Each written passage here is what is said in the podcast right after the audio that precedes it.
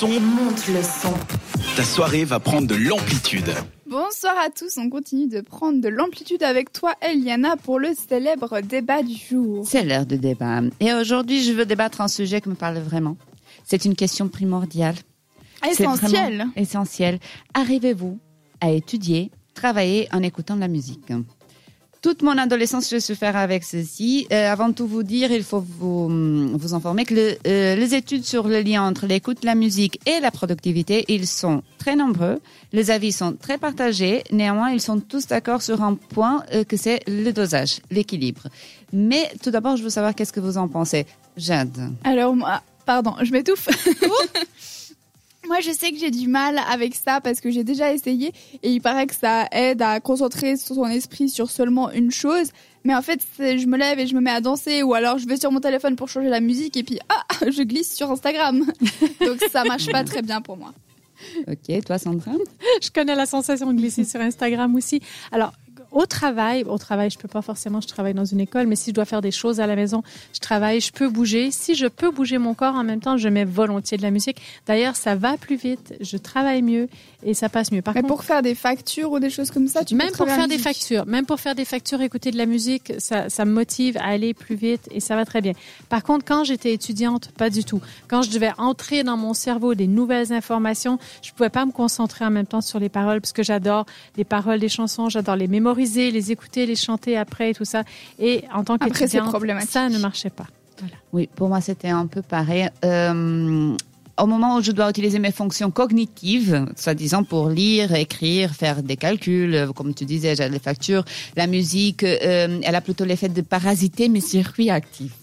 C'est un peu comme les gens, je ne sais pas si vous avez déjà remarqué, les gens, quand, quand ils sont perdus, ils sont en voiture, ils sont perdus, ils doivent repérer le chemin. Euh, Souvent, ils éteignent la musique pour se concentrer. Je ne sais pas si... vous avez- Absolument. Ou Voilà. tu baisses un petit peu le son euh, pour te, ouais, pour te concentrer. Moi, je fais ça pour, faire une marche arrière. euh, Exactement, Marche par arrière, je baisse le son. En effet, même si nous avons l'impression d'être productifs en écoutant la musique, tout ça, nous ne sommes pas 100% concentrés dans notre tâche principale.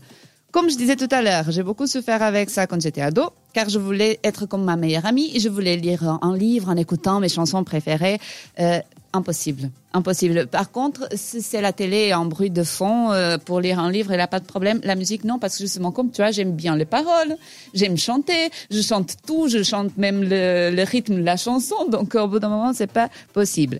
Cependant, si c'est une tâche répétitive et monotone, euh, pas de problème. Rentrer des données au boulot, par exemple, quand on a de, de trucs se fait tout le temps, tout le temps, tout le temps, que c'est déjà automatique, pour cuisiner, pour faire les ménages, tout ça, il n'y a pas de problème. Alors effectivement, pour me concentrer, pour apprendre de appréhender de nouvelles informations, pour moi, c'est pas du tout possible.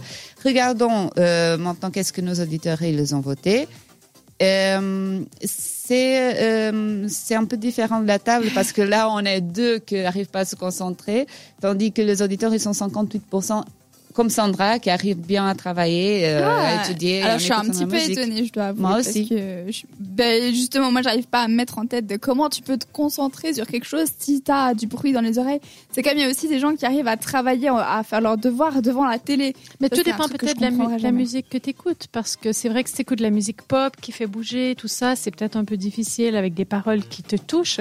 Mais une musique classique, une petite musique de fond, une petite musique d'ambiance, un petit bol tibétain. J'ai j'ai déjà essayé avec la musique classique et même ça, ça ne marche pas chez moi. Peut-être, oui, Eliana. Non, c'est- euh, voilà, c'est c'est une tâche euh, répétitive que je dois écrire des choses que je... c'est juste copier-coller des données, par exemple, ça, elle n'a pas de problème.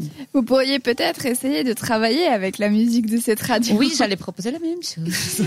Mais non, mais peut-être que ça peut fonctionner pour certains d'entre vous. Et par exemple, Ed Sheeran avec Shape of You, c'est un classique, ça fonctionne toujours bien pour étudier. J'attends vos retours et on se dit à tout de suite. T'écoutes Amplitude.